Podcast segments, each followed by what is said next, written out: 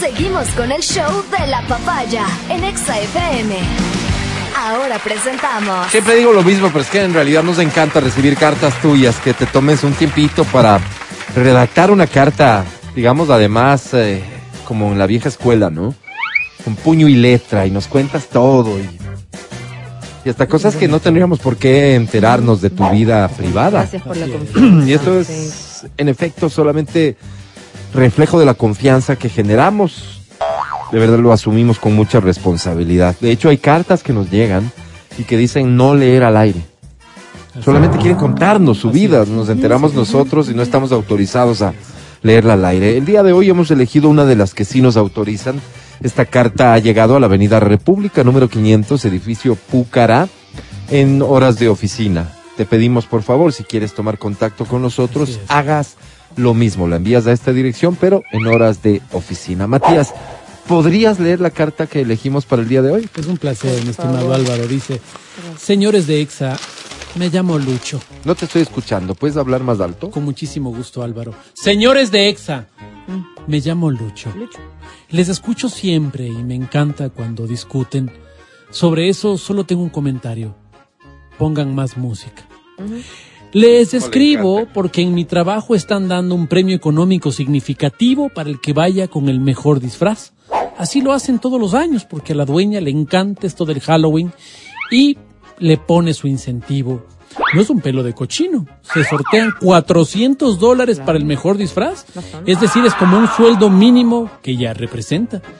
Trabajo en el restaurante La Conchita de tu madre, que es una marisquería con una trayectoria enorme. Antes solo se llamaba La Conchita, pero como hubo una bronca y un litigio por tema de herencias, porque se murió el dueño, don Mario, ahora son tres restaurantes. La Conchita de Malena, que es la hija mayor de don Mario, que se quedó con el local principal. La Conchita de Jimena, que es la hija menor de don Mario y que abrió su local en el sector de la Morita. Y esta, la Conchita de su madre, dice que es el local más grande porque la señora, como es la mamá de las dos hijas de, de- de don Mario, por ley le correspondió el 50% de la herencia. dice.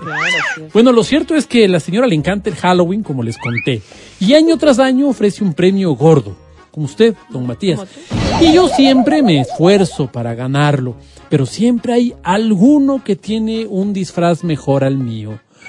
Como el premio es significativo, yo sí me gasto mi platita para ganar, pero por alguna razón siempre hay alguien mejor que yo. En el 2015, que fue el primer año, me disfracé de zarro dental. No se imaginan, era una maravilla cuando cogí el bus porque fui disfrazado desde mi casa. La gente en el paquilla me aplaudía, luego cogí la ecobí, los niños me pedían foto. Solo hasta llegar al local ya me hice 60 dólares cobrando a 25 centavos la foto. Fue increíble. Pero no gané. Un enano regordete que trabaja en el frigorífico se disfrazó de ese fecal y le dieron el premio a él. Honestamente nadie sabía que era una S fecal, parecía cualquier cosa, pero luego la dueña me dijo que le dio el premio para incentivarle porque justo se había divorciado y ahí me metió un cuento chino. Antes de seguirles contando, me gustaría dedicarle unas líneas a una cajera a la que me encantaría verla disfrazada de Eva.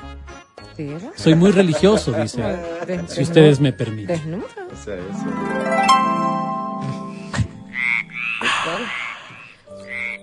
Afrodita, Sí se llama. el otro día que te pensaba, me jalaba el mono. Mm. Perdón, le jalaba al mono. Por si acaso le decimos mono al zambrano, que es de Manabí, es con mucho cariño.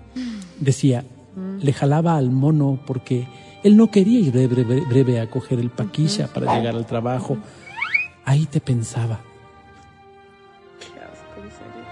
¿Te gustaría por atrás? Perdón, no es una pregunta, es una aseveración. ¿Te gustará por atrás? ¿Y ¿Sabes que me refiero al nuevo local donde nos vamos a pasar? Atrás tiene como un patiecito donde la señora Irma dijo que va a poner unas mesitas. Es bonito porque tiene un arbolito de higos. Ahí te voy a reventar.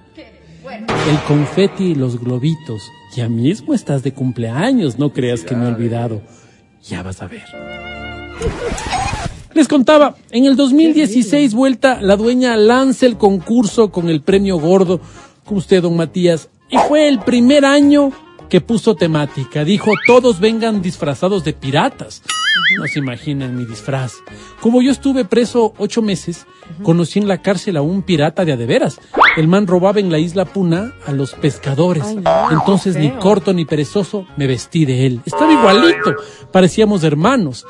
Ahí nadie me aplaudió en Lecovía ni nada. Sentí que estuvo mal desde ahí. Cuando llegué, mis compañeros me pasaron la carta. O sea, no se dieron ni cuenta de que era yo. Luego llegó la policía porque habían aplastado el botón de alarma silenciosa. Ahí me metieron cuatro meses más a la cárcel por sospecha de robo y no pude participar. Ganó una jirafa que trabaja en contabilidad que se disfrazó de Jack Sparrow.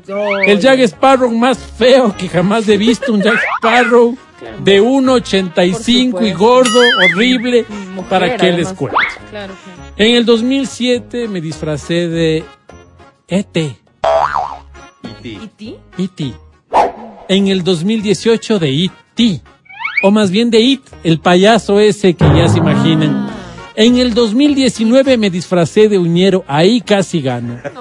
En el 2020 me disfracé de un virus mortal chino. No era el COVID, porque se habían acabado los disfraces. Me dieron un igualito al COVID, pero morado, así que yo dije que era otro virus, pero que igual era mortal. Y casi gano.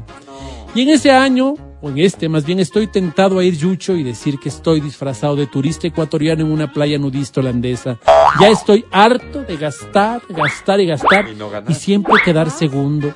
Antes de seguirles contando, me gustaría que me permitan otras líneas a mi Dulcinea.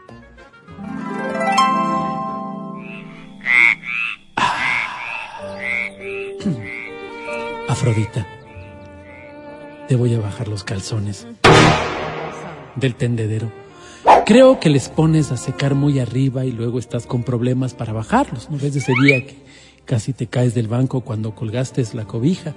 Tendrás cuidado. No quisiera que te pase nada. ¿Me vas a dar el chiquito? Me refiero al Alonso Carpio. Dámelo solo una horita. Dile a doña Irma que le mandaste a hacer alguna gestión o alguna cosa. Yo solo lo necesito una hora para que me ayude a tapar unas goteras que justo caen en entrada.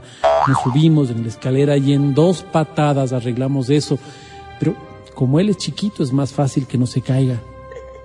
Finalmente, déjate estrenar la que sabemos. Qué linda es la moto que compró doña Irma para el restaurante. Ya, pues en tu escritorio está la llave. Déjame estrenarle hoy. Démonos una vueltita por la manzana.